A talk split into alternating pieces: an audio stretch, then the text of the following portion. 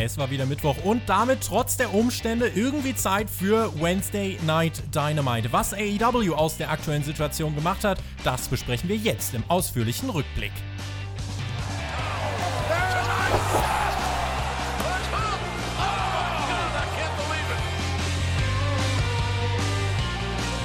Wir melden uns ein letztes Mal, bevor wir in unser großes Duell ziehen. Ja, so groß ist es eigentlich nicht, zumindest nicht für uns. Uns ist natürlich auch allen klar, wie das ausgehen wird. Die Rede ist vom Traum. Podcast. Den gibt es am kommenden Montag um 18 Uhr hier als Live-Premiere auf YouTube. Team TJT. TJT gegen Team Shackback. Und in diesem Sinne hereinspaziert. Ihr hört den Spotfight Podcast. Wir haben den 18. Juni 2020 und sprechen über AEW Dynamite. Letzte Woche gab es uns exklusiv auf Patreon. Diese Woche sind wir aber wieder für euch am Start mit frischen Besprechungen, knackigen Analysen und einem Podcast-Duo, wie es besser kaum sein könnte an meiner Seite. Der wunderbare Alexander Bedranowski. Ach, Tobi, das finde ich aber wunderbar, dass du mich wunderbar findest. Und wir sind sowieso überlegen dem Team Shackmack. Ich habe da gar keine Sorgen vor diesem Traum-Podcast. Ja, also für die beiden Jungs, für den Shaggy und für den Max da, da wird das definitiv zum Albtraum-Podcast werden, wenn sie dagegen uns antreten werden. Wir werden sie auseinandernehmen, fachmännisch, Tobi. Und danach werden sie dasselbe tun, was sie auch davor immer getan haben, die letzten Monate. Sie werden heulen. Aber Sie haben ja auch in Ihrem Podcast, das ist ja eine interessante äh, Notiz, die müssen wir jetzt definitiv noch aus dem Weg räumen. Sie haben, Sie fühlen sich auch selbstsicher und haben deswegen eine Stipulation ausgepackt. Wenn Sie dieses Duell verlieren, wird Mac aus Team Shack Mac zurücktreten und nicht mehr podcasten bei NXT. Und ähm, das ist, also muss man ja trotzdem an der Stelle mal sagen, okay, so viel Selbstvertrauen als so großer Underdog zu haben, ist ballsy. Jetzt müssen wir eigentlich aber auch mit irgendeiner Idee kommen, oder? Ja, eigentlich schon. Also das sind ja ziemlich große Behauptungen und Worte, die der Max da, da spricht und fallen lässt. Ja, keine Ahnung, was könnten wir machen? Sollen wir, weiß ich nicht, über was freuen die sich denn? Wenn wir dieses blöde Shotzi-Lied singen oder so, das würde denen doch bestimmt gefallen, oder? Oder sie sind ja die Underdogs. Wenn sie gewinnen, dann werden wir jeden auch daran erinnern. Lass uns, lass uns das so machen. Wenn wir verlieren, wird es in jedem Intro und in jeder Anmoderation bei den AEW-Podcasts eine Huldigung geben von Team Shackmack und deren außerordentlichen Fähigkeiten als überragendes Podcast-Team, was unerreicht ist äh, und wo auch Team TJT nicht gegen ankommt. Ja, ich glaube, das ist das das ist das, was die wollen, oder? Die wollen ja wollen ja gewürdigt werden, die fühlen sich ja immer unterdrückt von dir, sagen dauernd, Tobi wäre der Unterdrücker. Ja, was wäre denn da schöner, als wenn das machst dann aber du, oder? In der Anmoderation sagst du dann jedes Mal ich muss da nicht sagen, dass die die Tollsten sind, oder? Hm, doch, wir müssen beide wir müssen die beide huldigen. Doch, doch, ah. wir müssen das beide machen. Wenn, dann müssen wir es jetzt wenn, dann ziehen wir das jetzt ganz durch. Also, ich meine, äh, die Wahrscheinlichkeit, dass wir es machen müssen, ha, aber ich meine, die Alternative ist Mac in den Ruhestand zu schicken. Ne? Also. Du hast, du hast gesagt, in jedem Podcast. In jedem Podcast für den Rest des Jahres. Ja, gut, ja, gut, ey. das ist ja, das ist ja noch ein halbes Jahr, aber ich glaube ja nicht, dass es so weit kommt. Also von daher, bitte, wenn wir verlieren, dann, dann werden wir sie huldigen in jedem Podcast. Bitteschön. In jeder AW-Review, das reicht. Oder? Okay. Auch bei Pay-Per-Views, bei All Out, All In all zwischendurch machen wir. Sehr gut. Dann würde ich sagen, haben wir das abgehakt. Nächste Woche Montag 18 Uhr hier auf YouTube Live-Premiere der Traumpodcast von euch gewählt. Das war das 300er Supporter Goal auf Patreon. Team TJT gegen Team Shackmack moderiert vom Edeljobber. Ich bin mal gespannt, wie der das macht und äh, ob da nicht irgendwie er vielleicht sogar das Zünglein an der Waage ist. Von AEW hat er ja bekanntermaßen nicht ganz so viel Ahnung. Ob das zu unserem Nachteil wird, das wird sich zeigen. Wo stehen wir denn, Alex, mit Dynamite? Ich weiß nicht, wie es dir geht. Wir haben zuletzt äh, ja auch über SmackDown tatsächlich gesprochen hier auf dem Kanal und einen kleinen Ausflug gemacht. Welchen, welchen Stellenwert hat Wrestling eigentlich jetzt gerade noch bei dir und wo steht Dynamite gerade für dich? Es sind ja nur noch zwei Wochen, dann ist ja schon Night One von Fighter Fest. Ja, das ist eine gute Frage. Jetzt, wo ich auch mal ins WWE-Universum wieder ein bisschen ausführlicher reingeguckt habe, habe mir natürlich auch Backlash gegönnt mit dem Greatest Match Ever. Ach Gott, was ich dir da für ein Ohr drüber abkauen könnte. Aber das lassen wir an dieser Stelle. Wir sind ja hier bei AEW Dynamite. Und Ja, also ich weiß nicht. Nach Backlash ist bei mir. Ich drücke einfach mal den Reset-Knopf. Ich, ich, bin für alles offen. Ich, ich habe bei Backlash viele interessante, in Anführungsstrichen, Sachen gesehen. Mal gucken, was Dynamite da so zu bieten hat. Ich nehme es gerade so ein bisschen so wahr, dass AEW in einer Phase der Akklimatisierung ist. Nach Double or Nothing hat man jetzt zwar alles ordnungsgemäß für Fighterfest auf den Weg gebracht und baut das auch alles solide auf, aber ich habe gerade jetzt auch bei dieser Ausgabe nicht das Gefühl gehabt, boah, hier habe ich jetzt richtig Bock drauf, weil hier passiert jetzt richtig viel und jetzt kommt das ganz große Highlight und habe so ein bisschen das Gefühl, man tritt da gerade auch so auf die Bremse beim Produkt und will das einfach bei einem soliden bis ordentlichen Niveau vor sich hin plätschern lassen. Und ich würde sagen, wir gucken mal, ob diese Ausgabe dann auch diese Erwartungshaltung oder meine Herangehensweise irgendwie unterstrichen hat ähm, oder wie es dann letzten Endes ausgegangen ist. Und starten einfach mal rein. Das Publikum war selbstverständlich äh, wieder so gefüllt, wie es auch in den letzten Wochen der Fall war. Alle hatten gute Laune. Auch Colt Cabana war da. Der machte aber gute Miene zum bösen Spiel und hatte mit schmerzhaftem Lächeln in die Kamera gewunken. Und dann hörten wir die Musik von Kenny Omega und wussten, los geht es mit einem Titelmatch, nämlich dem um die Tag-Team-Titel. Cutie Marshall und Dustin Rhodes. Die Natural Nightmares waren am Start. Brandy an ihrer Seite. Shoutout für das schöne Shirt, Brandy. Und sie trafen auf, ja, Kenny Omega und den Hangman. You don't need a hat to be a cowboy. Das sagte die Bauchbinde des Hangman. Fand ich ganz nett, Alex, aber für eine für eine Auszeichnung war mir das eigentlich fast zu sehr kalenderspruchmäßig, oder? Jetzt hättest du es ja fast schon gesagt. Ähm, ja. Wie? Also, okay, da bin ich jetzt aber beim Überlegen. Wenn du es nicht bringst, muss ich es eigentlich bringen, weil ich habe nichts anderes in der Sendung. Aber vielleicht machen wir ganz was Verrücktes. Vielleicht gibt es diese, diese Woche ja gar kein Ding der Woche.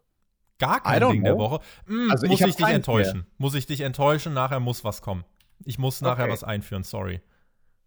Aber ich muss es machen, es tut mir leid, ich fand sie zu schön. Du musst sie richtig lesen, du musst sie mit so einem Cowboy-Akzent lesen, dann ist sie auch ja. lustig.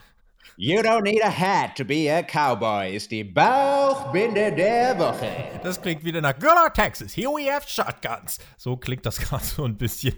Aber gut, die Cowboys, äh, ich lasse es durchgehen und ich werde dich auch glorreich mit dem äh, Hall selbstverständlich ausrüsten eine Sache muss ich noch sagen, im Ernst jetzt zu dem Opening von Dynamite. Das hatten wir ja schon öfter, dass jemand schon im Ring steht und dann der letzte Teilnehmer an einem Match mit reinkommt. Ich fand es hier, oh, ich weiß nicht, ob ich es irgendwie eine Verschwendung fand und ob ich es gut oder schlecht fand, dass Kenny als letzter zum Ring kam und nicht der Hangman. Mhm. Also ein Teil von mir hat sich gedacht, Leute, das ist verschwendet, nicht den Entrance vom Hangman zu zeigen, weil der Typ ist mit Abstand in dem Team am meisten over von allen Leuten. Auch mehr over als Kenny. Also als reiner TV-Charakter, ich hätte es besser gefunden, wenn Kenny da nicht einen auf Ego-Booker gemacht hätte, sondern wenn er schon im Ring gestanden hätte und wenn wir den Entrance vom Hangman gesehen hätten als Einstieg in die Sendung. Kann ich nachvollziehen. Und auch die Ansetzung, das habe ich ja letzte Woche schon gesagt, die ergab für mich überhaupt keinen Sinn. Äh, und es gibt für mich keinen erkennbaren Grund, warum es äh, dieses Match jetzt gab bei dieser Ausgabe. Nun ja, da haben wir uns jetzt drüber beklagt. Äh, jetzt sind wir nun mal hier und Cutie und Dustin haben den Title Shot. Dustin und Kenny starteten ins Match. Introduction vorher gab es übrigens von Justin Roberts. Und Dustin Rhodes ist über 50 und die Art und Weise, wie er sich bewegt, ich finde es immer und immer wieder faszinierend. Ähm, recht zu Beginn gab es eine Aktion, bei der Dustin gegen äh, Ken oder auf Kenny zurannte, der wollte ausweichen und bekam, dabei bekam Dustin aber das Knie von Kenny ab und danach machten auch erstmal der Hangman und Cutie weiter. Ich weiß nicht, inwiefern da vielleicht wirklich was passiert ist. Die Kommentatoren, die erklärten uns übrigens auch immerhin mal kurz die Geschichte rund um Cutie Marshall und Ellie, weil Ellie, da wurde ja nie irgendwie richtig offiziell was erzählt äh, bei Dynamite selbst, außer äh, eben diese paar kleinen Backstage-Segmente und Geschehnisse, die wir da am Ring hatten. Ellie hat sich ja auch nie offiziell von Butcher und Blade verabschiedet, aber sie hat bei einer Dark-Ausgabe eben vor vielen Wochen ein Match von Cutie aus dem Publikum heraus gesehen. Das hat Cutie so angespornt und aus einer Freundschaft hat sich dann jetzt mehr entwickelt. Bin aber weiter kein Fan dieser Story, aber immerhin hat man eine. Ich muss aber was ganz anderes klären. Tony Schiavone meinte die ganze Zeit, er bekommt Nachrichten von Britt Baker mehrfach in dieser Show. Und die Kamera fing es dann nach acht Minuten ein. Britt Baker hat von ihrem Britmobil, was relativ in der Nähe des Kommentatorenpuls stand, an eine, eine Schnur, eine Art Miniseilbahn hin zu Tony äh, Schiavone äh, hingelegt. Und an dieser Schnur entlang wurden Briefe von A nach B gezogen. Unter anderem der Hinweis: Tony, deine grüne Krawatte, die ist hässlich. Und das ist für mich ohne Zweifel der Brieffreund der Woche. Britt Baker. naja, aber ist das nicht viel mehr ein Brieffeind, wenn sie dir solche gemeinen Sachen schreibt? Freunde sind ehrlich zu dir. Und die grüne Gra ja. äh, Krawatte sah scheiße aus. Ja, das, das war also die Freundschaft von Britt Baker und Tony Schiavone, die kann, glaube ich, auf diesem Planeten nichts zerstören. Da gibt es maximalen Timeout. Es gab im Matchverlauf hier gar kein Timeout. Da gab es einen Hottag zum Hangman, der räumte auf und holte einen Nearfall für sein Team. Aber es ging auch nochmal in die andere Richtung. Dustin wurde nochmal eingetaggt, äh, hat wirklich temporeiche Aktionen gezeigt. Und ich habe mir hier nochmal aufgeschrieben: Mad Respect. Power Slams gegen Kenny, gegen den, äh, gegen den Hangman. Cutie zeigte den Cutie Special nach draußen. Ugly but effective, meinte Excalibur. Canadian Destroyer von Dustin und Diamond Cutter von Cutie. Und dann kam nach über 10 Minuten Ellie heraus. Und Ellie ja, bei der Brandy eigentlich letzte Woche noch wollte, dass sie auf keinen Fall vom, äh, am, am Ring stehen wird, sondern dass sie verbannt wird, feuerte mit Ellie gemeinsam Cutie an. Wenn jemand vom Ring verbannt wird, Alex, darf er also einfach rauskommen? Weil, was war hier los mit der Storyline?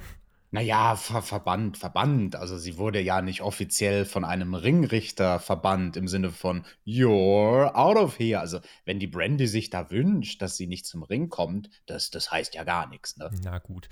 Die Storyline im Match, als Ellie rauskam, bekam Cutie auf die Fresse, V-Trigger, Buckshot-Kombi und der Sieg für die Tag Team Champions in einem Match, was für mich absolut kein Titelmatch hätte sein müssen. Das kannst du für mich als Non-Title-Match bringen. Ansonsten diese 13 Minuten als Opener fand ich, ähm, fand ich okay.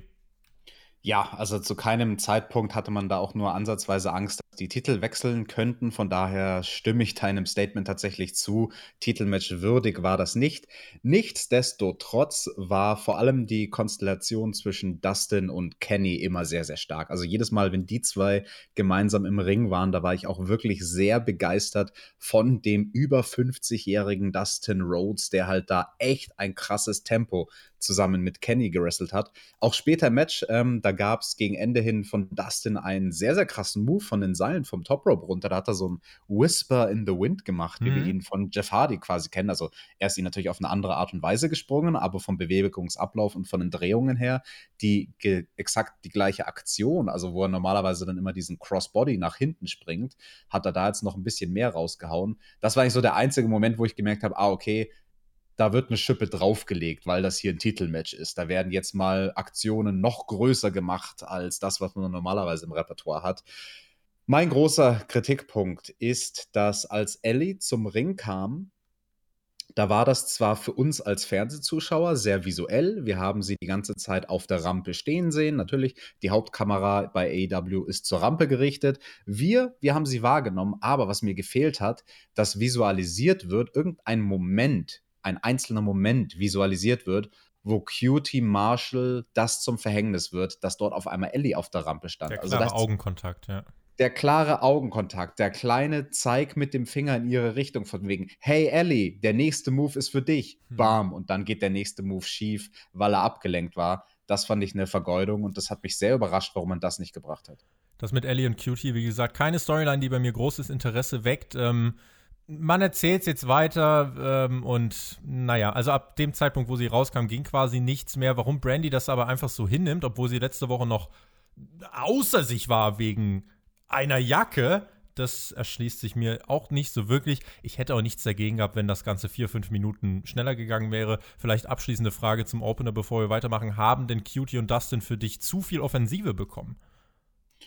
Nee, würde ich nicht sagen. Also das spielt aber auch ein bisschen mit rein, dass es der Opener ist. Also wäre das an einer anderen Stelle auf der Card gewesen, dann bei der exakt gleichen Matchführung vielleicht. Aber dadurch, dass das der Opener war, willst du ein schnelles und ausgeglichenes Match haben.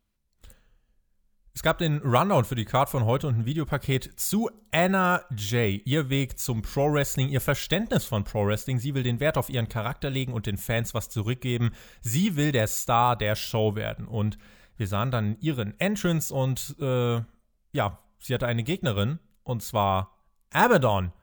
Das ist die, die komisch ist. Wir haben die schon mal bei Dynamite gesehen. Die war auch schon bei Dark. Rote Haare, Facebane, sieht aus wie eine Horrorgestalt straight out of The Walking Dead.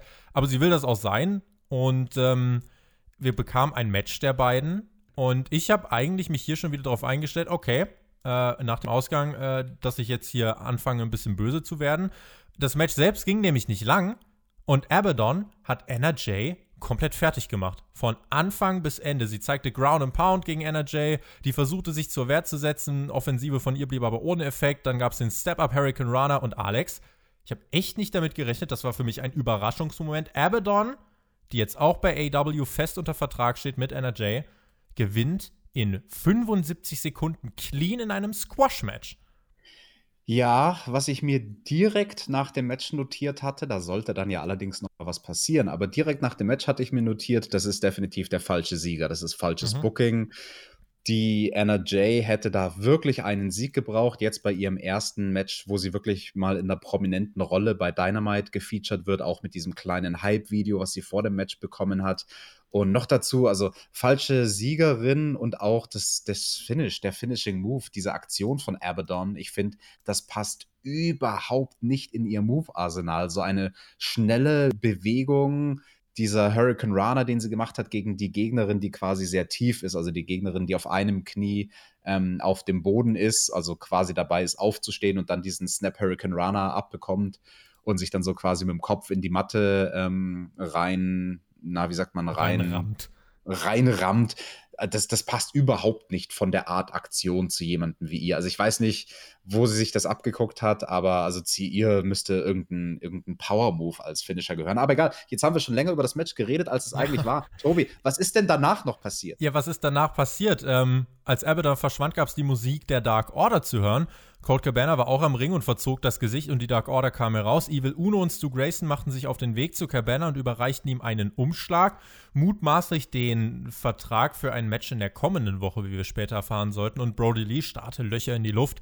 Die Dark Order half NRJ auf die Beine und sie eskortierten sie backstage. Also, und das jetzt eigentlich der Punkt, den ich interessant finde, weil ich, also ich sehe, hier ist ein ganz klarer Plan dahinter. Du bringst sie davor over als dieses Sternchen und Grinsen und mein Charakter und ich stehe die Show und dann, hier ist Reality, Bitch. Sie wird geplättet, merkt, damn, läuft nicht, die Dark Order kommt raus und es gibt direkt zu Beginn zumindest einen, Storyline-Ansatz, bei dem ich mir denke, okay, das macht NRJ für mich jetzt gerade interessanter, weil ich mich jetzt gerade noch mehr frage, wie geht es mit ihr weiter, als wenn sie jetzt einfach gegen Abaddon gewonnen hätte. Und insofern würde ich sogar sagen, ähm, ist das okay, man, es kommt natürlich jetzt auf das Follow-up an, aber da bin ich tatsächlich relativ selbstsicher und behaupte, da wird man sich Gedanken gemacht haben, weil NRJ ähm, hat viele positive Stimmen von AEW-Offiziellen bekommen und ich glaube, man wird sich da was ausgedacht haben. Und dann ist das auf jeden Fall, finde ich, ein interessanterer Weg, um sie hier reinzubringen, anstatt sie wirklich einfach Videopaket, Sieg, Squash-Match, diese Woche, nächste Woche und so weiter. Insofern finde ich das gar nicht verkehrt. Ja, da stimme ich dir zu. Also das macht NRJ als Charakter definitiv multidimensionaler und interessanter. Und nach diesem Segment, nach dem Nachspiel sozusagen, habe ich dann auch quasi in meinen Notizen revidiert, meinen ursprünglichen Gedanken von wegen, ah, sie hätte den Sieg gebraucht. Ah, nee, okay. Wenn man sie verlieren lässt, damit sie dann in eine Story kommt mit der Dark Order, dann ist das definitiv nochmal interessanter. Passt sie in die Dark Order? Ja, das ist die Frage. Keine Ahnung. Also sie hat zumindest eine tiefe Stimme. Davon war ich in dem Videopaket äh, sehr, sehr überrascht. Ihre, ihre Stimme ist dunkel und dark. Keine Ahnung, sie, sie klingt ein bisschen, als wäre sie irgendwie eine Kifferin. Ich will ihr nichts unterstellen, aber da, das, das macht irgendwie die Stimme dann so, so ein bisschen brummbärhaft. Aber ja gut, lassen wir uns überraschen, was da noch kommt von der guten Energy. Kurzer Kommentar vielleicht von dir zu Abaddon, weil ich finde, die hat auf jeden Fall irgendwas an sich, obviously, äh, wo man nicht weggucken kann. Aber äh, ich weiß nicht, wie gut sie im Ring ist, kann ich noch nicht ganz sagen. Äh, der Finisher, da bin ich bei dir, ist so ein bisschen, ihr Finisher müsste dreckiger sein, ihr Move-Arsenal müsste mehr so auf Kratzen und Beißen ausgelegt sein, ist fast technisch ein bisschen zu sauber. Ähm, glaubst du trotzdem, sie kann das Women's Roster bereichern bei AEW? Eieiei, da bin ich skeptisch. Also zumindest hat AEW jetzt seine eigene Version vom Dämon Finn Bella, also so wie sie da zum Ring Aber bei Wish bestellt. ja, wirklich. Ja, und ansonsten stimme ich allem zu, was du sagst. Also, ich habe halt die große, große Sorge, dass das wieder so ein Women's Character ist, genau wie Nyla Rose, der nicht in das normale Schema reinpasst. Und das kann ja was sehr, sehr Gutes sein, aber dann gilt halt für den Performer Know Your Role. Du musst wissen, wer du bist. Bist du ein Monster, dann brauchst du ein entsprechendes Moveset. Bist du irgendwie wie aus dem Horrorfilm Ring, das Mädchen, was da aus dem Brunnen oder aus dem Fernseher rausklettert als Abaddon, dann musst du dreckig sein. Und da habe ich halt die Sorge, dass sie noch nicht reif genug ist als Performerin, um zu erkennen, auf welche Art und Weise sie worken müsste, um ihr Gimmick mit dem Moveset maximal gut zu kombinieren. Auch die Story um Cold Cabana, finde ich, hat man gut weitergeführt. Schauen wir mal, wie es hier dann weitergehen wird. Wir hatten das nächste Match, MJF gegen Billy Gunn. Es gab vor dem Match nochmal Post von äh, der Baker-Seilbahn. Und ähm, sie hat gemeint, Tony, wie kann es sein, dass Aubrey Edwards noch angestellt ist? Sie ist eine Verschwörungstheoretikerin. Auch die äh, Story greift man nochmal auf. Ähm, ich finde es krass, wie man tatsächlich Britt Baker trotz Verletzung in den Shows hält und ähm, sie auch wirklich hier unterhaltsame Segmente hat. Wir kommen später nochmal drauf zu sprechen. MJF gegen Billy Gunn. MJF kann Oldschool, das wissen wir schon länger. Mit Billy Gunn, äh, der nur noch Billy heißen darf, konnte er das auch relativ solide umsetzen. Es war kein Match, wo es um das Wrestling ging, sondern mehr um Storytelling und die Schikanen außerhalb des Rings. MJF hatte relativ schnell auch genug, wollte gehen. Billy lief ihm gemütlich hinterher, hiefte ihn zurück in den Ring. Dort hat MJF gestylt, profiled und schien das Match nur so halb ernst zu nehmen, was verwunderlich für jemanden ist, der noch unbesiegt ist. Wardlow griff im Verlauf des Matches ein. In der Picture-in-Picture-Werbung sahen wir zwischendurch Batista, der in einem Amazon Original mitspielt. Als wir zurückkamen, war MJF am Drücker. Es gab dann das Comeback von Billy Gunn, dessen Bein bearbeitet wurde und er zählte, zählte, zählte. MJF versuchte sich dann auch so zu bewegen. Das fand ich gut, habe ich mir auch aufgeschrieben. Er versuchte sich bewusst so zu bewegen, dass Billy Gunn weite Strecken im Ring zurücklegen musste. Das ist simpel, aber effektiv. Mag ich. Und ja, was passierte? Calf Crusher von MJF gegen Billy Gunn. Der, äh, ja, windete sich am Boden, winselte und äh, MJF griff die Seile, Aubrey Edwards sah das, trat dann beherzt gegen Top Rope, sodass MJF loslassen musste. MJF wollte den Famouser zeigen, Wardlow lenkte Aubrey Edwards ab, aber dann gab es ja Billy, der ähm, Wardlow vom Apron gestoßen hatte. Dabei wurde aber noch der Diamond Ring zu MJF geworfen, der schlug zu und Wardlow hat dann Austin Gunn ausgeschaltet. Billy schmiss Wardlow in die Barrikade. Es gab den Schlag mit dem Diamond Ring und den Sieg für MJF. Ja, absolut grundsolides Match. Das war mir aber auch schon klar, als wir gesehen haben, wer da in den Ring kommt. MJF und Billy Gunn. Das sind halt einfach Könner. Sehr interessant, dass es für Billy Gunn das erste Singles-Match bei Dynamite gab. Also muss man ja auch mal betrachten, dass man so einen Hochkaräter wie ihn im Roster hat, auch wenn natürlich seine Hauptrolle ist, der Producer zu sein und eine Coach. Trainerrolle einzunehmen, ein Coach, genau. Aber er kann es natürlich auch immer noch im Ring, ohne Frage. Aber ist halt niemand, der sonst so das große Spotlight kriegt. Ich finde, das war eine gute Wahl von einem Gegner für jemanden wie MJF. Aber, und das meine ich jetzt gar nicht abwertend, ähm, also das Match war grundsolide und grundsolide ist alles andere als schlecht, aber das Interessanteste an dem Match war für mich tatsächlich auch in der Werbung Batista zu sehen und quasi, dass sein Film oder was auch immer bei Prime äh, beworben wird. Also Batista ist ja halt auch eine coole Sau, also sein Theme, das, das liebe ich ja. I walk for miles inside this pit of danger. Da könnte ich dir, da könnte ich dir jede Zeile von diesem Song singen, mega geil. Nach dem Match legte sich MJF am Ring kurz noch mit dem Jungle Boy an und es gab sogar noch einen Brawl, der Jurassic Express brawlte sich mit MJF und Wardlow und plötzlich standen da 100 Leute, um die beiden zu trennen. Social Distancing my ass scheinbar, wo ich mir dachte, Leute, muss es sein. Äh, naja, nun. Äh, ich bin bei dir. Das Match war solide. MJF holt sich den Sieg, die einzig richtige Entscheidung. Die Art und Weise, er ist ein Heal, gewinnt ab und zu clean, ab und zu eben durch den Diamond Ring. Ich finde, das äh, ist eine gute Mischung. Konsequente Darstellung von MJF. Billy Gunn bisher nur ab und zu mal in ähm, solchen Battle Royals gewesen, aber nicht in Singles-Matches. Und MJF, ja, Future Topstar. Den Brawl danach hätte ich jetzt nicht gebraucht. Dein Lieblings-Alex war Backstage. Alex oh, Marves. Nein, ich hasse ihn mit seinem blöden Gesicht. Aber er schaut aus wie so ein blödes, dummes Reh, was du anfährst mit dem Scheinwerferkegel und das weiß nicht, äh, wo soll's Alex. hingucken?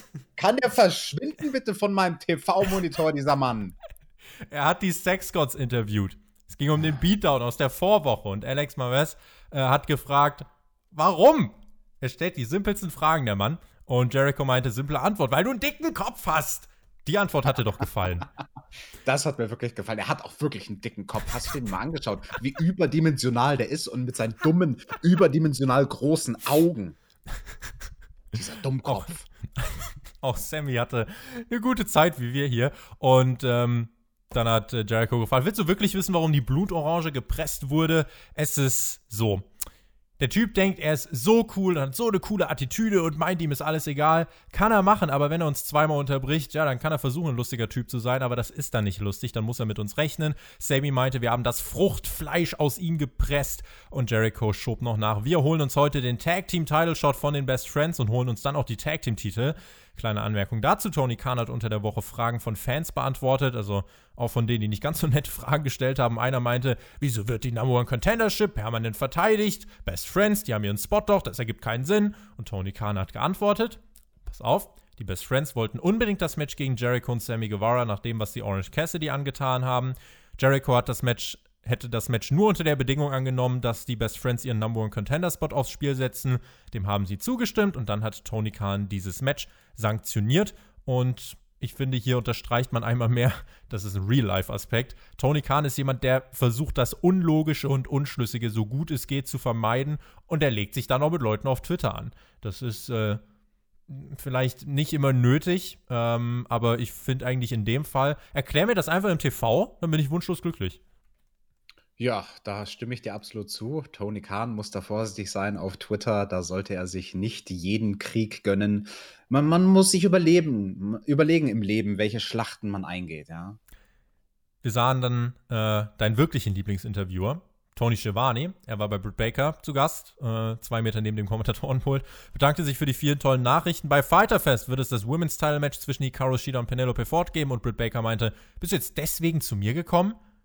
Du hast dich jetzt mal so richtig in die Scheiße gesetzt. Unsere Freundschaft, Tony, ist auf Timeout. Kannst no. den, du kannst den TNT Executives jetzt mal erklären, wie du ein Interview mit dem Role Model verloren hast. Reva, get me out of here. Und die Kamera schwenkte in Richtung Lenkrad des kleinen Wagens und dort saß Big Swole. Und die meinte, wohin wollen Sie denn, Doktor? Und dann ging es auf eine kleine Spritztour. Britt Baker im Rollstuhl auf der Laderampe, Big Swall mit breitem Grinsen und äh, dem Spaß ihres Lebens. Das fand ich lustig. Es war eine kleine Auflockerung der Show und wir sollten ja nachher auch die Conclusion erfahren. Erkläre mir eine Sache, lieber Tobi. Warum war hinter dem Lenkrad eine kleine Kamera montiert? Das ist eine gute Frage. Britt Baker hat dort eine GoPro anbringen lassen, um zu überprüfen, ob Reva auch ordentlich und sauber die Verkehrsregeln einhält. Nun gut, aber warum ist die Kamera dann nicht auf die Straße gerichtet?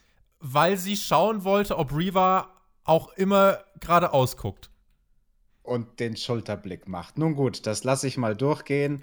Ach, ich fand es ein bisschen corny. Gebraucht, nee, also die Kamera, die war halt einfach überflüssig. Es wäre halt, du hättest genau denselben Effekt gehabt, wenn Kameramann hinterhergerannt wäre. Das wäre, glaube ich, vielleicht sogar noch besser gewesen. So hat es einfach irgendwie ein bisschen zu comedic inszeniert gewirkt, aber naja, gut. Fast überproduziert. Oho. Das, das mag ich gar nicht, wenn Wrestling-Ligen ihre Sachen überproduzieren. Das ist ganz schlimm.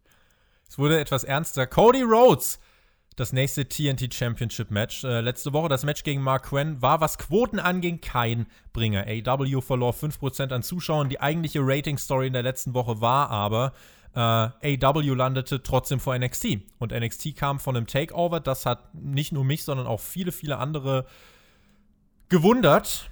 Mal gucken, inwiefern die Ratings äh, sich diese Woche verändern werden. Ihr findet sie bei uns auf dem Spotfight Twitter-Account at spotfight.de. Außerdem findet ihr auch Alex auf Twitter at thumbtackjack und mich findet ihr auch at tobitextet. Cody hielt eine Promo vor seinem Match äh, und meinte, ich bin eigentlich aktuell bin, was bin ich eigentlich? Bin ich noch Teil von The Elite? Bin ich eigentlich noch Teil der Nightmare Family? Mach irgendwie zuletzt nur noch mein Ding. Aber eigentlich wollte ich auch gar nicht reden. Arne Anderson, du wolltest was sagen. Take the mic. Und ähm, Arne Anderson meinte, mit Alter kommt Erwachsensein, mit Erwachsensein kommt Weisheit und äh, du musst äh, auf deine inneren Stimmen hören, Cody.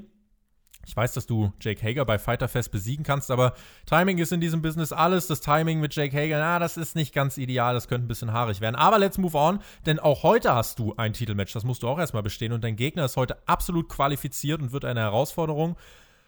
Und wir sahen, und ich kann gleich eine sehr schöne Geschichte dazu erzählen, den ehemaligen NWA TV Champion, der auch jetzt bei NWA Power häufig zu sehen war und für viele ein Highlight war. Absolute Ricky Starks bei Absolute Andy wäre ich vom Balkon gesprungen vor Freude. Nein, Ricky Starks. Es wurde sogar ein kleines Promo-Video zu ihm gedreht, wo er meinte, ich bin der heißeste Free Agent, den es gerade gibt und glaub mir, ich bin bereit für diese Chance.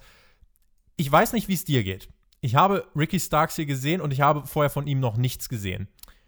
Er hat was an sich, bei dem ich sage, der, der macht den absoluten Unterschied. Der hat diesen It-Factor. Ich weiß nicht, ob es die Looks sind, ich weiß nicht, ob es das Match danach war, aber er hat irgendwas an sich, wo ich sage, dieser Typ strahlt aus, dass der definitiv in einen Wrestling-Ring und in eine TV-Show gehört. Da stimme ich zu. Also diesen It-Factor, den hat Ricky Starks auf jeden Fall. Das ist natürlich immer schwierig zu benennen, woran genau das liegt, aber schon während diesem Hype-Video von ihm war mir das eigentlich klar. Ich glaube, es ist bei ihm einfach dass er das glaubt, was er dort spricht. Also er muss nicht zu sehr in eine Rolle reinschlüpfen und sich irgendwie verstellen, sondern ja, das sind halt immer die besten Gimmicks, wenn jemand einfach sich selbst spielt, aber auf elf aufgedreht. Und so kam mir das bei ihm vor, dass da sehr viel, also nicht nur sehr viel, sondern dass da alles real war. Und also großartigen Job, den man da gemacht hat mit diesem Video. Also das war ja nicht lang, irgendwie eine Minute oder so. Aber nach dieser einen Minute hat er direkt gewirkt wie ein Star. In der Bauchbinde, da wird er dann als achtjähriger Veteran bezeichnet. Da musste ich so ein bisschen schmunzeln. Ich weiß nicht, ob man nach acht Jahren schon ein Veteran ist, aber gut, sie wollten halt jetzt es irgendwie noch ein bisschen overbetonen und irgendein Wort finden, was ihn besonders wirken lässt für mich jetzt auch getan, wenn da stehen würde, er hat acht Jahre Erfahrung. Ich finde, das ist ja auch schon ja. nicht zu verachten. Ähm, oder wenn man einfach hingeschrieben hätte, nochmal in die Bauchbinde, hey, er ist oder war Champion bei Power oder. NWA. Finde ich interessant, dass man übrigens einfach die andere Promotion erwähnt. Ist ja auch oh, nicht ja. selbstverständlich. Jake genau. Hager schaute sich das Match Backstage an. Ähm, was ich letzte Woche kritisiert habe, aber gut, ist dann nun mal so, äh, er, Cody wird den Titel jetzt nicht verlieren bis Fighter Fest, mal mindestens. Ich glaube auch nicht, dass er ihn bei Fighter Fest verlieren wird. Mit der Ankündigung Hager gegen Cody hat man eben die Spannung so ein bisschen gekillt. Aber gucken wir auf das Match. Ricky Starks provozierte Cody mit Ohrfeigen. Es gab dann einen Schlagabtausch der beiden. Cody nahm äh, Starks mit einem Dropkick erstmal den Wind aus den Segeln. Starks, äh, Starks schickte Cody in die Seile, äh, aber mit den Rippen voran. Und JR tat dann etwas, das ich so auch noch gar nicht so oft gehört habe. Er bezeichnete die Ringseile als Kabel. Kabel, die im Bruchteil einer Sekunde deine Rippen brechen können. Wer schon mal in einem Ring stand oder auch mal ein Ringseil angefasst hat, das habe ich schon, kann, glaube ich, sagen, ja, da ist was dran. Alex, das Wort Ringseil klingt immer so ungefährlich. Ringkabel, trifft es das besser? Ja, in dem Fall schon. Es sind ja Cable Ropes. Also es gibt zwei Arten von Ringseilen und im Deutschen, das deutsche Wort, das unterscheidet nicht. Ringseil meint dasselbe, egal ob es wirklich ein Seil ist, so wie ein, keine Ahnung, Seemannsseil mhm. oder halt ein Kabel, ein Cable. Und das macht natürlich einen Unterschied. Also wie du mit dem Ring arbeitest, wie du mit Seilen arbeitest. Beides ist nicht schön, beides tut weh, aber die Cable Ropes noch mal ein Stückchen mehr. Und deswegen war das ein cooler Spot mit den Rippen voran, hat mir gefallen, war ein schöner Cut-Off. Two Count für Ricky Starks nach einem Spinning DDT, der konterte dann auch noch später einen Crossroads von Cody. Standing Vertical Suplex von Cody zum Two-Count. Jake Hager wurde wieder eingeblendet, schaute sich das ganz genau an. Cody stieg aufs Top Rope zum Moonsault. Starks unterband die Aktion, brachte seinerseits einen Superplex durch. Der sah ein bisschen unorthodox im Ansatz aus, aber am Ende des Tages eine effektive Aktion. Dann ging es in die Schlussphase. Es wurde nochmal schnell Schlagabtausch. Spear von Starks, Two-Count. Viele Einroller von beiden und dann Cody Rhodes mit dem Crossroads. Ricky Starks landete auf seinem Kopf, spiked into the mat. Sieg für Cody und ähm, das Interessante an dieser Story, ich weiß nicht, ob es dir aufgefallen ist, er hat ja in diesem Promo-Video davor, hat er gesagt, I am the hottest free agent. Mittlerweile ist er nicht mehr Free Agent. Was ist nämlich passiert? Man hat ihm hier bei AW gesagt, hey, wir würden äh, dich gern mal bei uns im Ring testen. Wir würden dir gern ein Tryout-Match anbieten. Im TV, bei TNT, Primetime gegen Cody. Würdest du es denn machen? Und er hat es angenommen.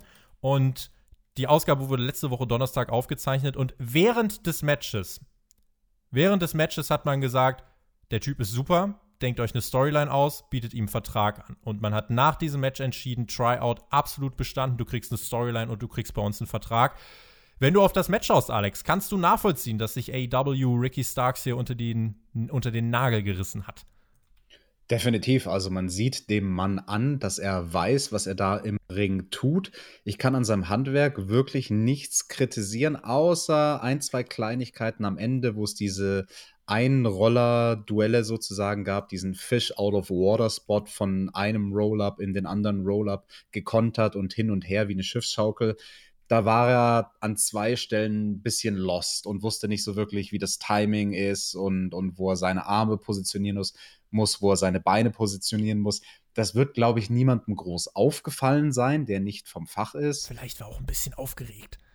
Vielleicht war er auch ein bisschen aufgeregt. Das ist sein gutes Recht, wenn er da in der Primetime auftritt. Und ja, ist doch eine schöne Story. Also, dass man ihm da direkt, dass man sich quasi während dem Match entscheidet, ja, der Mann ist gut, der hat uns überzeugt. Das spricht doch Bände. Finde ich auch. Starks hat fest bei AW unterschrieben. Gucken wir mal, wo er in Zukunft äh, im Roster auftauchen wird. Ich habe mir so gedacht, ey, wenn der Roster immer größer wird, so langsam brauchen die echt fast eine zweite TV-Show, ne? Also, das Roster wird voll und viele sieht man ja gar nicht. Also, äh, gibt ja auch AEW Dark immer noch, was ja auch immer länger und größer wird. Da finden mittlerweile fast regelmäßig neun bis zehn Matches statt. Äh, wenn ich mir überlege, wie das Anfang des Jahres war, da haben wir über so drei, vier Matches in unserem kleinen Rückblick äh, gesprochen. Mittlerweile lassen wir das ja ganz bewusst weg. Der Superbad Death Squad hat äh, eine Woche nach der Namensgebung direkt wieder einen Teil seines Namens verloren hat TNT bei Tony Khan angerufen und gesagt, na, das mit dem Death lassen wir mal bitte. Wir hatten dann jetzt nur noch den Superbad Squad. Kip Sabian und Jimmy Havoc mit Penelope Ford und mit eigenem Theme. Einem Ja. Ja, ja, ja, nee, nee, nee, das fand ich überhaupt gar nicht cool. Das ich, fand den, ich, ich fand den okay. Den, du meinst, das, das Theme Der, fandest du okay. Den ähm, Song! Mann! ich hab's ja letzte Woche gesagt, also The Super Bad Death Squad, das ist irgendwie eine Silbe zu lang, also alleine aus diesem Grund würde es Sinn machen, das Death rauszustreichen. Gut, da waren natürlich dann andere Gründe auch mit drin, aber es würde sich eigentlich super anbieten, so wie bei Penelope Fords Entrance Theme, da wird ja auch gesungen, She's a super bad girl. Das könnte man jetzt von den Silben genauso betonen. They are a super bad squad. Irgendwas könnte man daraus machen mit den bestehenden Theme-Songs und dass man ihnen jetzt ein neues Theme gegeben da hat. Ist jemand produktiv? Ja, aber du, also du, wenn, wenn alle zwei Beteiligten in einem Tag-Team jeweils ein cooles Theme haben, dann musst du doch, wenn sie zusammen antreten, ihnen kein neues Theme geben, sondern nimmst dann einfach das coolere Theme von einem von beiden. Also das ist generell, ah, ich weiß nicht, das ist mir ich habe es extra mal nicht erwähnt in den letzten Wochen. Da hatten wir nämlich sowas auch bei, bei einer anderen Konstellation, beim Inner Circle, wo es dann wirklich eigene Themes gibt, wenn die Leute quasi in einer Trios-Kombination antreten. Weiß sollte aber eigentlich nur Judas spielen, oder was meinst du? Ja, oder nur der Song von Proud and Powerful zum Beispiel. Also wenn die zusammen mit Helga antreten, finde ich nicht, dass die dann ein Trios-Theme brauchen, sondern, also was ja in dem Fall dann das Inner Circle-Theme ist, was aber natürlich nicht so einen Wiedererkennungswert hat wie Judas. Also da sind mir dann zu viele Themes bei AEW manchmal, weil das Ding ist halt, also worauf ich hinaus will, die sind ja schon gebrandet. Also Jimmy Havoc, sein Theme hat einen Wiedererkennungswert mit diesen AFI-mäßigen Drums am Anfang, die ja ganz bewusst ihm maßgeschneidert wurden. Mhm. Genauso das Theme von Kip Sabian, das hat auch einen Wiedererkennungswert. Da erkennt man auch sofort, wer jetzt rauskommt, weil es einfach heraussticht. Und stattdessen als Tag-Team gibt man ihnen jetzt ein Theme, was generischer ist als die jeweiligen Single-Themes. Nee, da bin ich kein Freund von, muss ich dir sagen. Finde ich, ist eine nachvollziehbare Kritik, kann man üben. Die Gegner der beiden waren die Young Bucks und ja, was haben wir gesehen? Matt Jackson zählte noch immer die äh, Rippenverletzung von Stadium Stampede. Mittlerweile auch fast wieder einen Monat her. Das finde ich aber gut, dass man das weiter aufgreift. Das Match war das, was man erwarten konnte. Butcher und Blade standen am Ring, beide komplett in weiß. Der Butcher sogar mit stylischer Mütze, mit seinem Butcher-Bart, mit Butcher-Brille. Ich finde, es kommt zumindest mal in die Auswahl fürs coolste Outfit des Sommers. Der Stil im Match war, konträr zu dem, was FTR und Butcher Blade letzte Woche gezeigt haben, äh, wesentlich spektakulärer, ohne dass ich das Match damit aus der Vorwoche abwerten möchte. Viele Teamaktionen im Ring, die Counts des Refs wurden ausgereizt, es gab Dives, Kicks, alles, was FTR eigentlich anprangert. Butcher und Blade lenkten dann den Ref ab. Jimmy Havoc schlug mit einem frisch gewischt Schild unbeobachtet zu. Als wir zurückkamen aus der Werbung, sahen wir dann FTR am Ring. Die schauten sich das Ganze an und Butcher Blade zogen sich erstmal ein Stück weit zurück. Da war außerhalb des Rings relativ viel los. FTR schaute sich das Match äh, und die Young Bucks aus nächster Nähe an. Es gab während des Matches, Alex, und das fand ich wirklich gut, die Ergebnisse von AEW Dark als Bauchbinde eingeblendet. Deswegen habe ich da gerade relativ zügig unterbrochen, weil hier kann man es nochmal einbringen, finde ich. Das, finde ich, ist eine super Möglichkeit, um das Ganze on-screen leicht verdaulich so einzubinden, dass jeder, den es interessiert, das Ganze mitkriegt. Weil wer Dark schaut, der schaut auch aufmerksam Dynamite Ähm, und insofern, da hast du hier nochmal die Ergebnisse. Und ich finde, das ist eigentlich, mehr braucht es nicht. Da kann man sich irgendwelche Rückblicke und so sparen. Äh, und in, diesem, in diesen kleinen Bauchbinden erfährt man alles, was man erfahren muss. Das äh, ist wohl wahr, ja. Gut, danke. Dann hätten wir das jetzt auch mal aus dem Raum gewischt.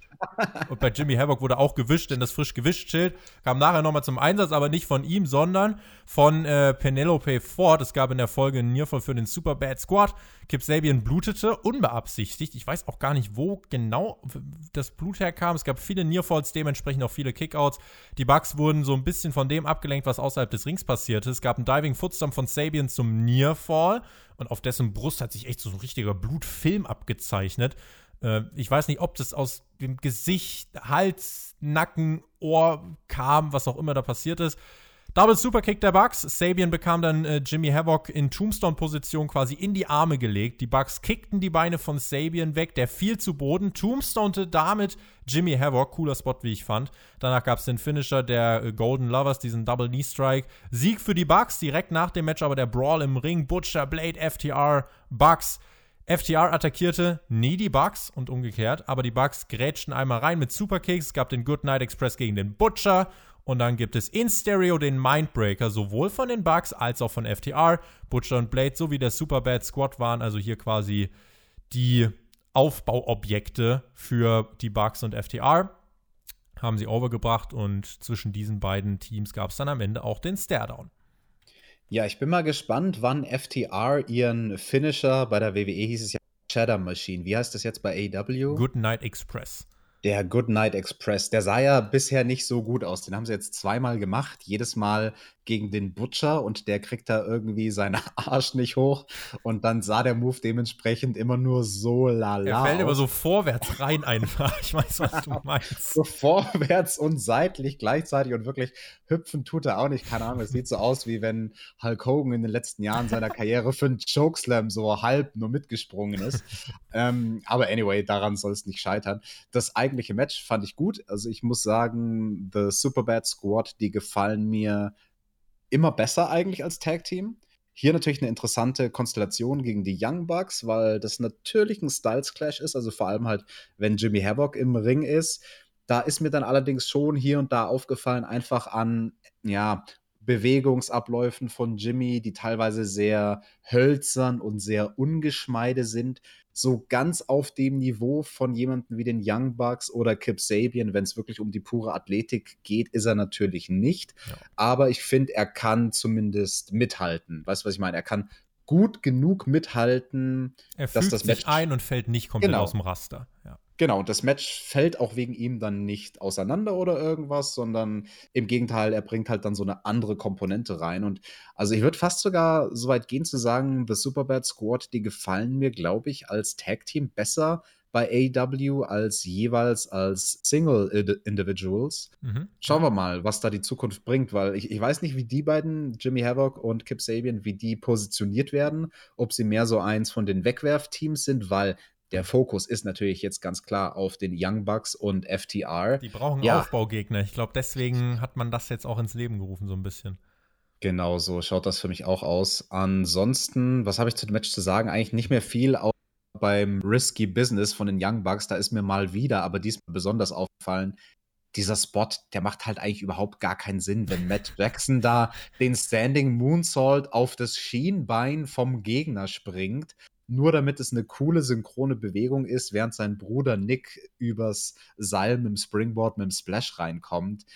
Äh, das können sie, finde ich, auch aus dem Move-Arsenal streichen.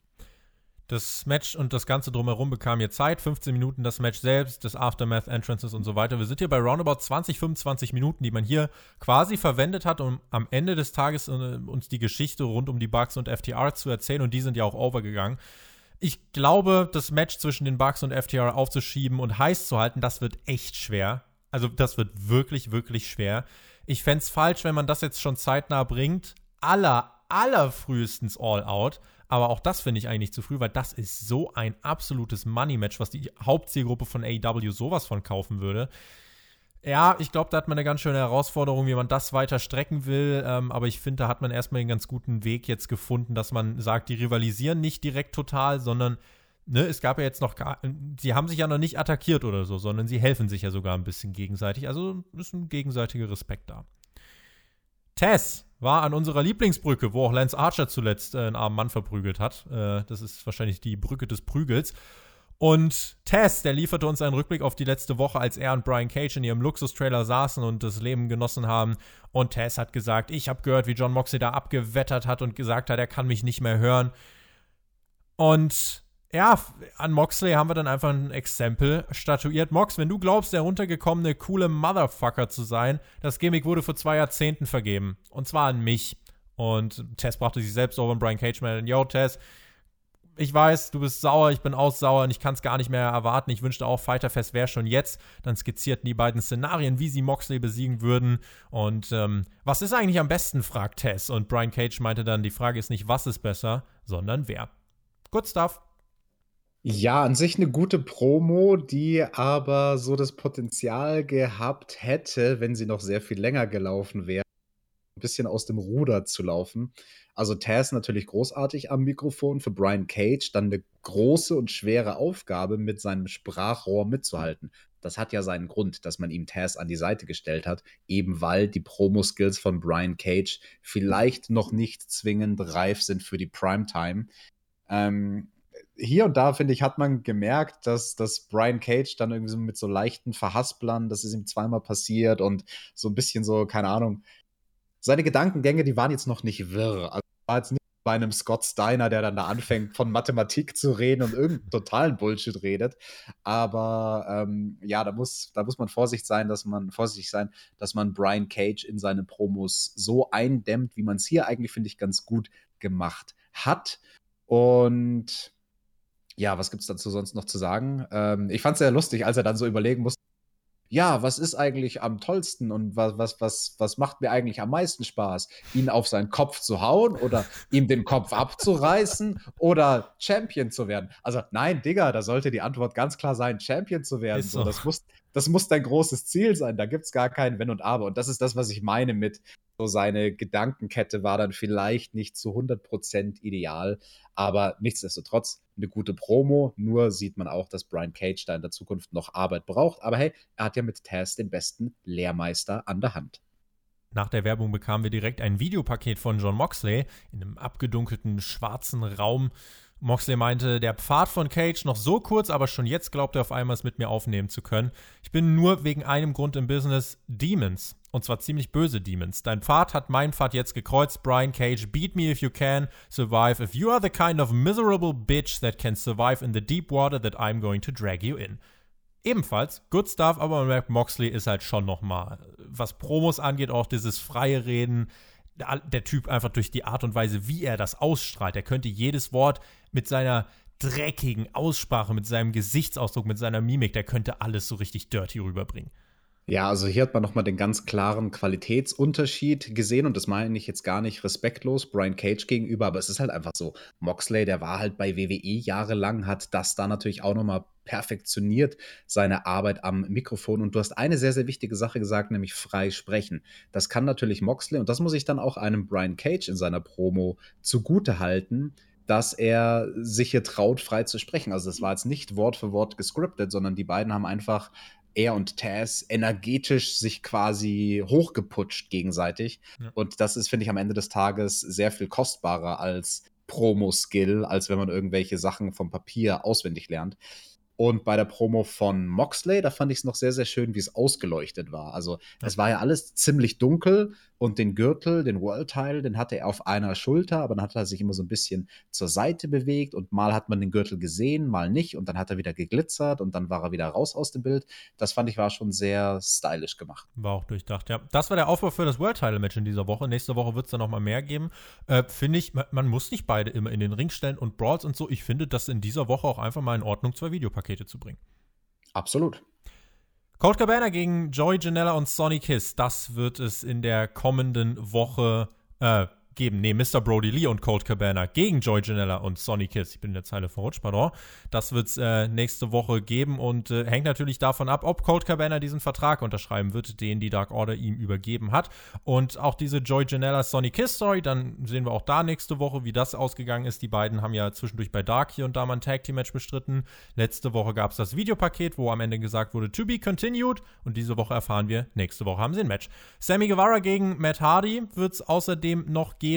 Wardlow gegen den Luchasaurus Lumberjack Match. Das war ein Match, das sollte eigentlich äh, vor der Pandemie stattfinden. Äh, bei dieser, bei der ersten Dynamite-Ausgabe, die dann gecancelt wurde wegen ähm, der Pandemie. Äh, beziehungsweise die halt ohne Zuschauer stattfinden sollte. Dann haben wir noch die Natural Nightmares, die treffen auf FTR und John Moxley wird in Action sein, Tess wird währenddessen am Kommentatorenpult sitzen. Bei Fighter Fest wurde nochmal angekündigt, in zwei Wochen oder de, bei dem zweiwöchigen Event in zwei Wochen werden wir einmal Jake Hager gegen Cody erleben, TNT Championship Match, Hikaru Shida gegen Penelope Ford. Women's Championship und John Moxley gegen Brian Cage. Das ist der Main Event wahrscheinlich in Night 2 und wird wahrscheinlich parallel laufen gegen ein Winner-Takes-All-Match bei NXT um den NXT und den North American Championship Champ äh, Titel. Also da sind beide Mittwochsshows sehr geladen. Da können wir mal gespannt sein. Vielleicht kurzer Kommentar von dir zu den Ankündigungen für die nächste Woche und für Fighter Fest. Ja, gute Ankündigungen dabei. Definitiv Matches, auf die man sich freuen kann. Ich muss nur an einer Stelle den kleinen Korrektur-Nazi spielen, weil dieser Vertrag, den Brody Lee Colt Cabana gegeben hat, das wurde dann, als sie die Card runtergerattert haben, von den Kommentatoren erwähnt, es war ein Vertrag für dieses Match. Ja. Ich dachte nämlich natürlich auch erst, es wäre quasi der Dark Order-Vertrag. Hier unterzeichne dort auf der gepunkteten Linie und dann wirst du automatisch zum Mitglied bei uns. Nein, nein, es war quasi nur ein Vertrag, dass Brody Lee sagt: Hey Colt, ich würde gerne mal mit dir zusammen im Ring antreten. Da bin ich tatsächlich sehr gespannt drauf. Also, ja. ähm, das hätte ich so jetzt vor ein paar Wochen und Monaten auch nicht unbedingt gedacht, dass dieses ganze Geschehen um die Dark Order für mich wirklich eines der heißesten und spannendsten Elemente in den Shows wird. Das passiert, wenn man auch Feedback hört. Die Frage, die sich natürlich alle gestellt haben, wo war Britt Baker? Und Tony Schiavone meinte, es hat sich was Neues ergeben und wir sahen Reva, wie sie in den Untiefen des Daily's Places herumirrte und via iPhone-Suche nach Britt Baker Ausschau hielt. Und da war sie, gleich um die Ecke, im Müllcontainer mit Bananenschale auf dem Kopf. Und Britt war außer sich, meinte, ich lieg hier seit fünf Stunden, wo warst du? Und Reva meinte, eigentlich war es nur eine Stunde. Und Britt, bestimmst du jetzt etwa hier die Zeiten? Du bist gefeuert. Oh, oh, heißt das, ich bin frei?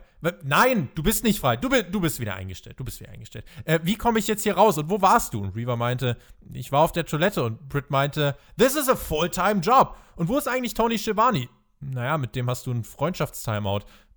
Äh, der sollte trotzdem hier sein. Und was soll das eigentlich mit dem Kamerateam und, und dem Licht? Was fällt dir ein? Reaver, was. Und Reaver meinte, naja, ich wollte, dass man sieht, wie du gerettet wirst. Gerettet? Reaver, willst du dich in diesem glorreichen Moment etwa auch noch suhlen? Und ach ja, Big Swole.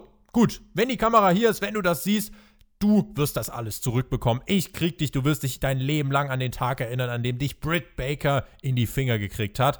Und Reaver, jetzt hol mich hier raus. Ich bin seit sechs Stunden hier drin. Was machst du in deinem Handy? Ich habe gelacht und gelacht und gelacht. Ich fand dieses Segment tatsächlich hilarious. Das war für mich gute Unterhaltung. Hat meinen Unterhaltungsnerv getroffen. Ja, ich hoffe, dass die arme Britt Baker aus diesem Dumpster nochmal irgendwie rausgekommen ist. Halt durchaus gefährlich, wie wir gelernt haben bei Backlash. Wenn du in so einem Dumpster landest, dann kommt am Ende eventuell das böse Monster mit seinen Tentakeln. Hoffentlich hat das Britt Baker nicht erwischt. Britt Baker, äh, herrlich. Also, sie ist ja, wie gesagt, das habe ich vorhin schon angesprochen, sie ist verletzt und trotzdem hat man sie bei Dynamite. Diese Story gegen Big Swole, wenn man sagt, äh, Britt Baker wird sie in die Finger kriegen, dann äh, verstehe ich darunter auch äh, einen Kampf und Competition und da das bei Britt Baker erst in drei Monaten oder so der Fall sein wird, das ist eine Long-Term-Storyline, ne? Mhm. Und ein ernstes Wörtchen noch zu Britt Baker und wie sie aktuell als Character in den Sendungen eingesetzt wird auf eine gewisse Art und Weise, diese Beinverletzung ist halt irgendwie das Beste, was ihr passieren konnte, weil ich glaube, da wird sie jetzt noch mal mehr over und vor allem in einem schnelleren Tempo, mhm. als sie es geworden wäre, wenn sie einfach weiterhin wrestlen. Damit will ich gar nicht sagen, sie ist keine gute Wrestlerin. Im ich Gegenteil. Ich sie aber auch nicht sagen, im Ring. Ich weiß, was du meinst. Genau, als Character wird sie halt interessanter und interessanter und lustiger und lustiger von Woche zu Woche. Und deswegen, äh, ja, also ich, ich freue mich schon jetzt auf, auf die Segmente mit ihr nächste Woche. Main Event Time, Le Sex Gods gegen die Best Friends. Kein Orange Cassidy, der wurde ja in der letzten Woche ausgepresst. Sammy Guevara performte wieder Judas. Und äh, diese Woche nicht so übertrieben, sondern als leicht verträgliches Gimmick nebenbei. Und das finde ich gut. Äh, man muss nur aufpassen, dass man es nicht so oft macht, sonst verliert es seinen Charme. Wir sahen im Main Event ein gutes Pro-Wrestling-Match mit vielen spektakulären Aktionen, viele Pins, viele Nearfalls. Ihr wisst mittlerweile, wie diese Matches ablaufen.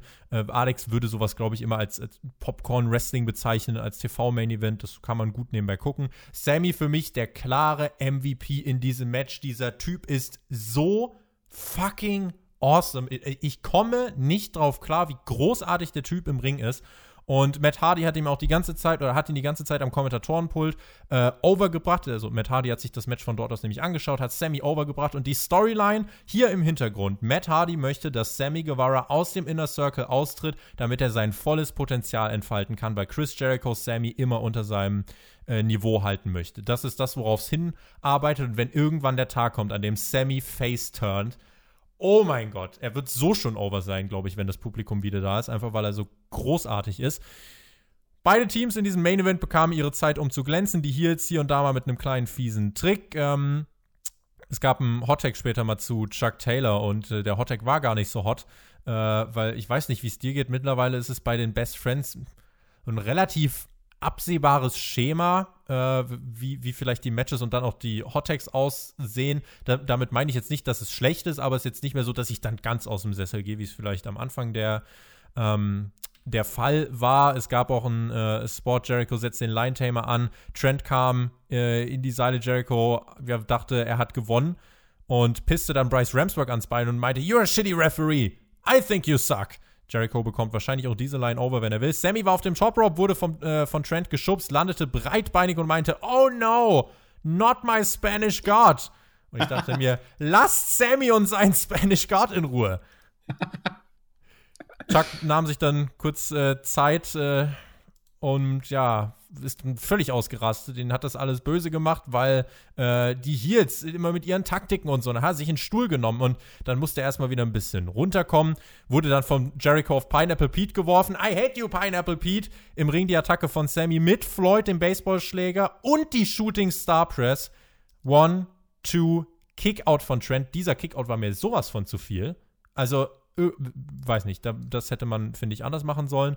Und äh, Sammy nahm dann an, äh, nahm Anlauf, Whippen in die Seile. Der Kameramann zog an Sammys Fuß und äh, natürlich sorgte das dann äh, für den Sieg für die Best Friends. Und zwar gab es den ähm, Pin nach dem Strong Zero. Ja, Jericho, schweißtropfend, hat dann äh, im Ring das Ganze hinnehmen müssen und wir sahen dann, wie der Kameramann sich auf die Rampe bewegte und es war kein Kameramann. Oh Wunder, es war Orange Cassidy. Und Chris Jericho meinte, ey, ey, ey, komm runter. Und Cassidy hat wirklich diesmal keine Späße gemacht, sondern zwei Takedowns, prügelte auf Jericho ein, harte Schlagoffensive, Superman Punch. Jericho flog nach draußen und wir bekommen bei Fighterfest das die letzte Ankündigung für diese Show, das Match Chris Jericho gegen Orange Cassidy, außerdem die Best Friends äh, behalten ihren Number One Contender Spot. Dann gibt es ja den finalen Shot dieser Sendung, die Umarmung, die Best Friends äh, und Orange Cassidy. Die Kamera zieht weit auf. Damit geht AEW Dynamite in dieser Woche auf Air, Alex. Eine leicht verdauliche Pro-Wrestling-Show mit ähm, gutem Storytelling im Main Event und auch gutem Pro-Wrestling im Main Event, fand ich. Und Sammy Guevara, Goat. Und ein richtig starker Money-Shot am Schluss. Also dieses letzte Bild, mit dem man da rausgegangen ist, der Zoom-Out auf Orange Cassidy, die Best Friends umarmen ihn. Ja, Orange Cassidy, dem hat dieses Segment wirklich geholfen, weil ihm hat es wirklich so ein bisschen Edge gegeben. Ja. Also, dass er als Charakter jetzt nicht mehr so eindimensional ist und nicht mehr nur der Haha, ich mache lustige Witze Mann ist, sondern der wird jetzt ein bisschen ernster und er ist halt jetzt zum ersten Mal wirklich sauer und hat eine Rechnung offen mit Chris Jericho und nimmt ihm das zu Recht natürlich noch übel, die Sache. Wer will denn schon mit einem Beutel voller Orangen verprügelt werden? Also ich nicht. Tobi, möchtest du mit einem Beutel voller Orangen verprügelt werden? Ich möchte mit einem Beutel voller Mofongo verprügelt werden.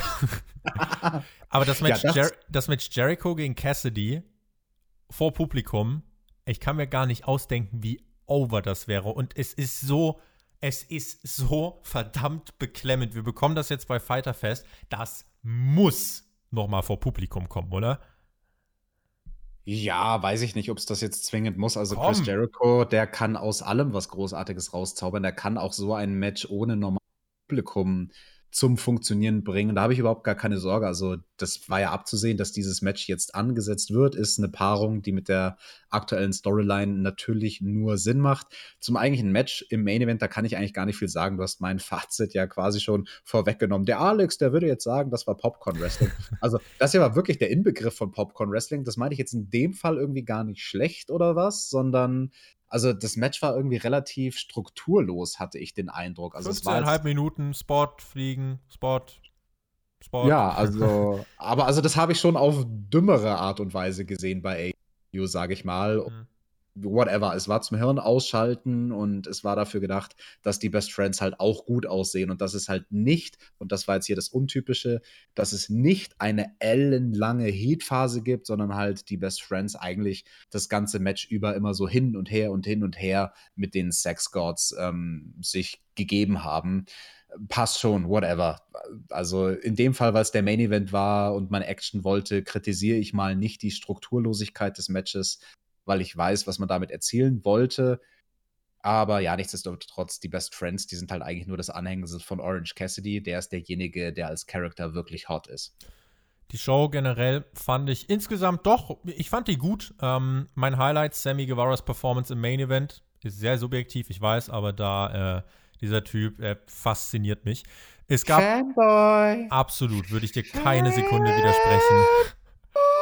Es, es gab viel gutes Pro-Wrestling bei dieser Show, es gab viel Storytelling, vieles wurde vorangebracht. Es gab zuletzt immer mal wieder ähm, eine Kritik, die ich gelesen habe, wo, äh, und wo ich jetzt auch sage, hier bei dieser, bei dieser Orange Cassidy-Geschichte, da haben Leute gesagt, ja, das ist mir zu vorhersehbar, finde ich nicht gut. Wo ich mir denke, ich fand das auch vorhersehbar, dass Orange Cassidy jetzt hier äh, Chris Jericho das Match kosten wird, aber nur weil etwas vorhersehbar ist, mir ist am wichtigsten, Alex, dass etwas logisch ist.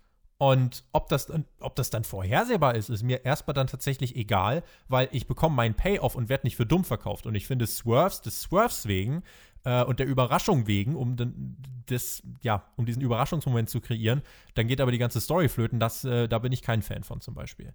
Ja, ich würde das vielleicht in anderen Worten ein bisschen simpler sogar noch ausdrücken. Lieber vorhersehbar und gut als überraschend und schlecht. Punkt. Tatsächlich einfach Punktlandung. Wie fandst du die Ausgabe? Solide. Also ich würde jetzt nicht so weit gehen zu sagen, die war gut. Es war jetzt nichts dabei, was schlecht war, aber es war auch nichts dabei, was ein absolutes Must-See gewesen wäre. Ich glaube, am interessantesten fand ich dann tatsächlich die Storyline-Entwicklungen rund um die Dark Order und das Debüt, so können wir es ja jetzt bezeichnen, von Ricky Starks. Ja, solide. Von mir gibt es einen Daumen hoch für diese Show. Ich mochte sie. Ich mochte Dynamite in dieser Woche. Die Show hat für mich alles erfüllt, was eine Wochenshow erfüllen muss. Nahezu alles hat Sinn ergeben. Ich habe mich nicht gelangweilt, diese zwei Stunden, auch wenn ich mich im Voraus nicht ganz so sehr drauf gefreut habe wie sonst, ähm, waren kurzweilig zu schauen. Ich hatte kein Bedürfnis, irgendwas vorzuspulen. Und insofern, diese Show war für mich all das, was eine Wochenshow sein soll. Zwei Wochen vorher jetzt Fighterfest. Ähm, ja, macht man einen guten Job. Schreibt uns gern, was ihr davon haltet. Und damit würde ich sagen, Alex, wir trainieren nochmal bis nächste Woche Montag und dann geht es in den Traum-Podcast. 22.06. 18 Uhr hier auf diesem Kanal, Live-Premiere. Ich werde auf jeden Fall dann auch in diesem äh, Live-Chat ordentlich mitschreiben und ähm, dann werden wir doch mal schauen, wer zurücktritt oder wer hier Shackmack in Zukunft huldigen muss. In diesem Sinne, Leute, bleibt uns gewogen, wen es betrifft. Hauptkampf am Sonntag nicht verpassen. Auch das gibt es vorher noch. Und ja, dann hören wir uns nächste Woche in der Dynamite Review wieder. Vorher hört ihr alle den Traumpodcast. Bis dahin, genießt Wrestling. Macht's gut. Auf Wiedersehen. Tschüss. Ihr lieben Leute, ihr habt es gehört, hört ihn euch an, den Traumpodcast, auch wenn es für eine der beiden Teams zum Albtraum werden wird. Ich hoffe, für euch als Zuhörer wird es nicht allzu sehr zum Albtraum, denn ich kann jetzt schon sagen, es wird ganz schön chaotisch. Das ist vorprogrammiert. Seht das ein bisschen so wie, keine Ahnung, wie ein unsanctioned Match. Dieser Podcast, der ist nicht von Spotify sanktioniert. Da gelten keine Regeln. Aber nichtsdestotrotz, am Ende des Tages wird es natürlich ein Team geben, was ganz oben steht. Und Tobi, du weißt ganz genau, welches Team das sein wird. Das ist Team TJT. TJT.